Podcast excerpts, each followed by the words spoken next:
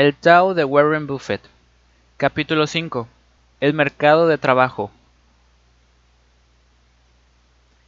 Es difícil enseñar a un perro joven los trucos de un perro viejo.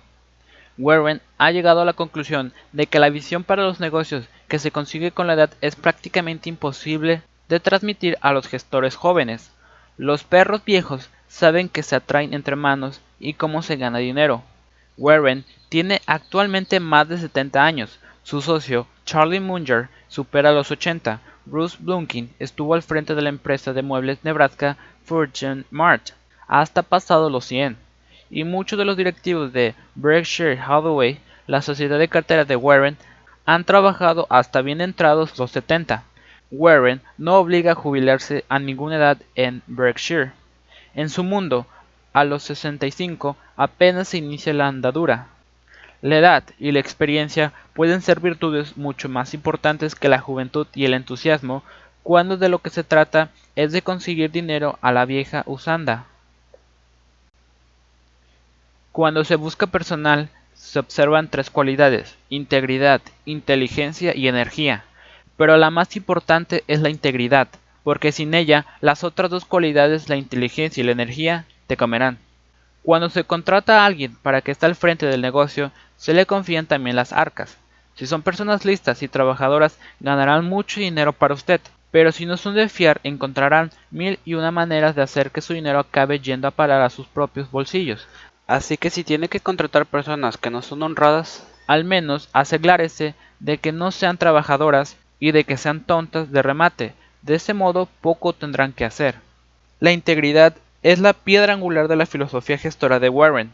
Cuando adquirió la empresa Nebraska Fortune Mart, sorprendió a Rose Blunkin y al resto de los directivos de la empresa al no solicitar una auditoría ni la contabilidad.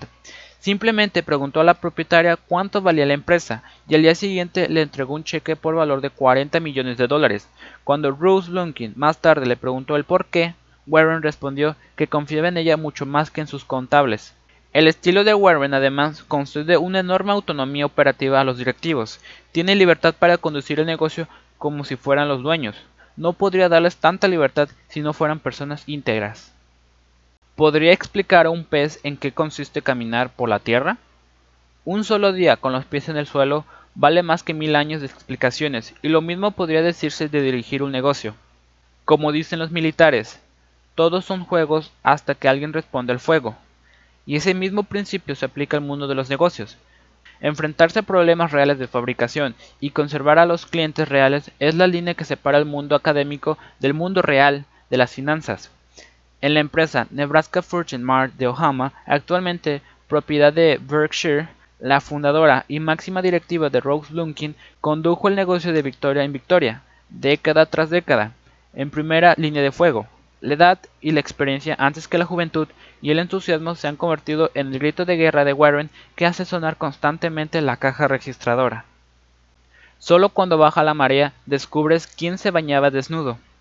La contabilidad creativa ha llevado a más de un niño animado de Wall Street a la cima.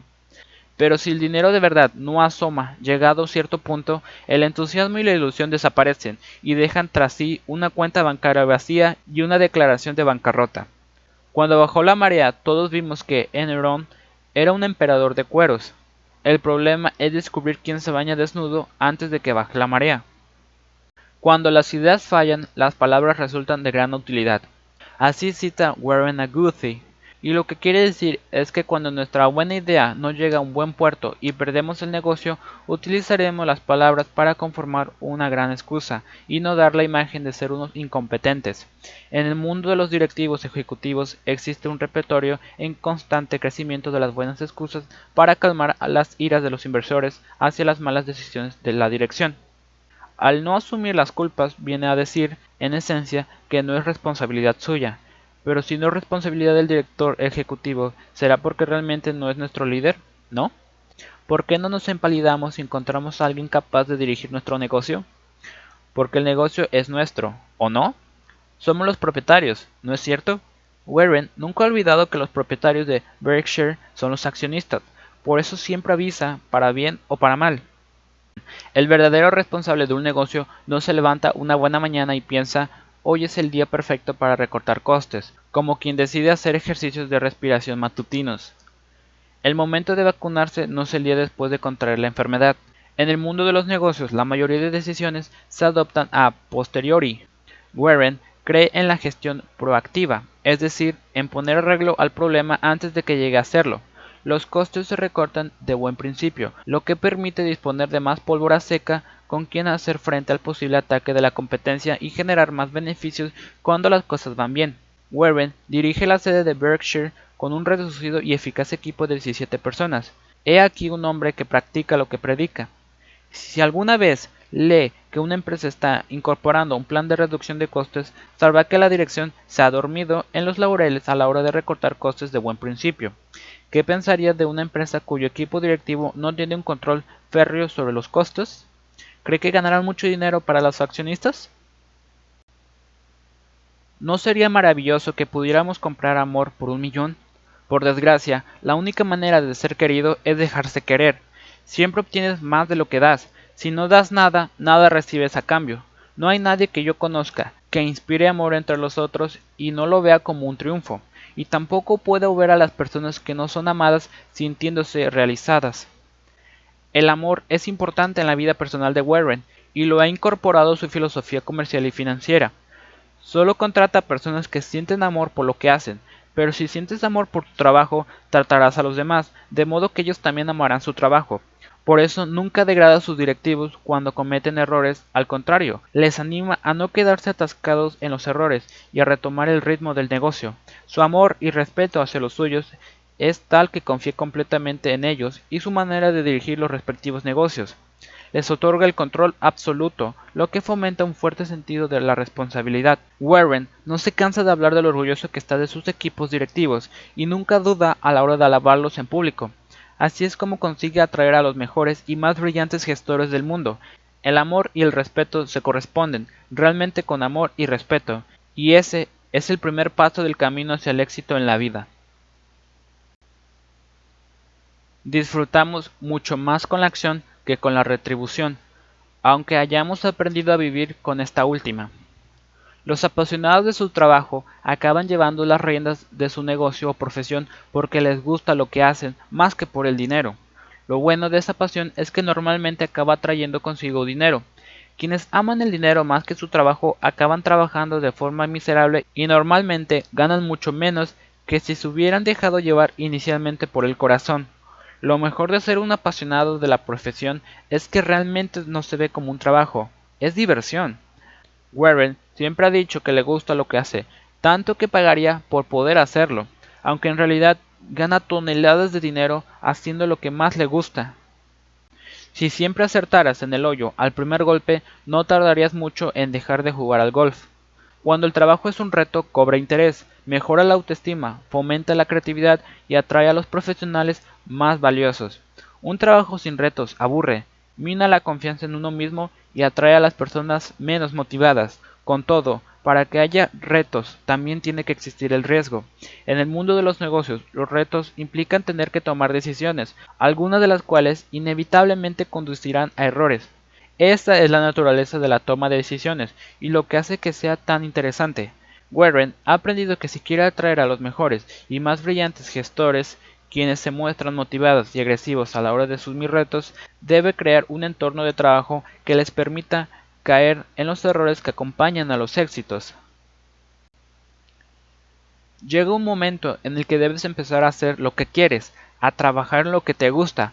Eso te hará levantarte cada mañana de un salto. Creo que quien acumula trabajos que no le satisfacen porque así engrosa su currículum, ¿no es un poco como reservarse el sexo para la madurez? Pasarte la vida levantándote temprano para acudir a un odiado trabajo con personas a las que no respetas lleva a una frustración y a un descontento que se atraen a casa al final de la jornada y se comparten con la familia al que se transmite la infelicidad. El resultado es, naturalmente, una vida desgraciada, tanto para el afectado como para las personas con las que se convive. Es mucho mejor encontrar un trabajo que nos guste, Así, ir al trabajo provocará una sonrisa que se puede llevar a casa al final del día para compartirla con los seres queridos. Y si le preocupa el dinero, Tenga en cuenta que quienes trabajan en lo que les gusta son quienes destacan en su campo y acaban ganándose bien la vida, ya sea un pobre inmigrante ruso que no sabe leer, pero que le apasiona vender muebles como Rose Lunkin, o el hijo inadaptado del dependiente de una tienda de alimentación con facilidad para los números y los stocks como Warren. Haz lo que te gusta y el dinero vendrá. Si a ellos les funcionó, al lector también le funcionará.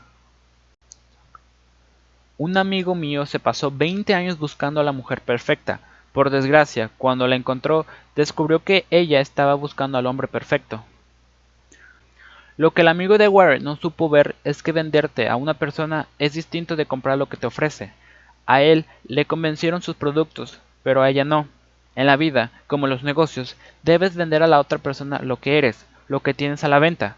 Warren tuvo que venderse a las inversiones en sus inicios y todavía tiene que venderse el negocio de propiedad familiar que Berkshire quiere comprar. Pero quienes se han pasado la vida entera sacando un negocio adelante no quieren vender su hijo al primero que pasa. Warren se vende diciendo que le dará un buen hogar al negocio. En nuestro día a día tenemos que vendernos a nuestros empleados y a nuestros clientes. Las relaciones comerciales son como las personales. Mejor iniciarlas demostrando interés en el otro y descubriendo sus necesidades, porque en última instancia nos vendemos precisamente para atenderlas.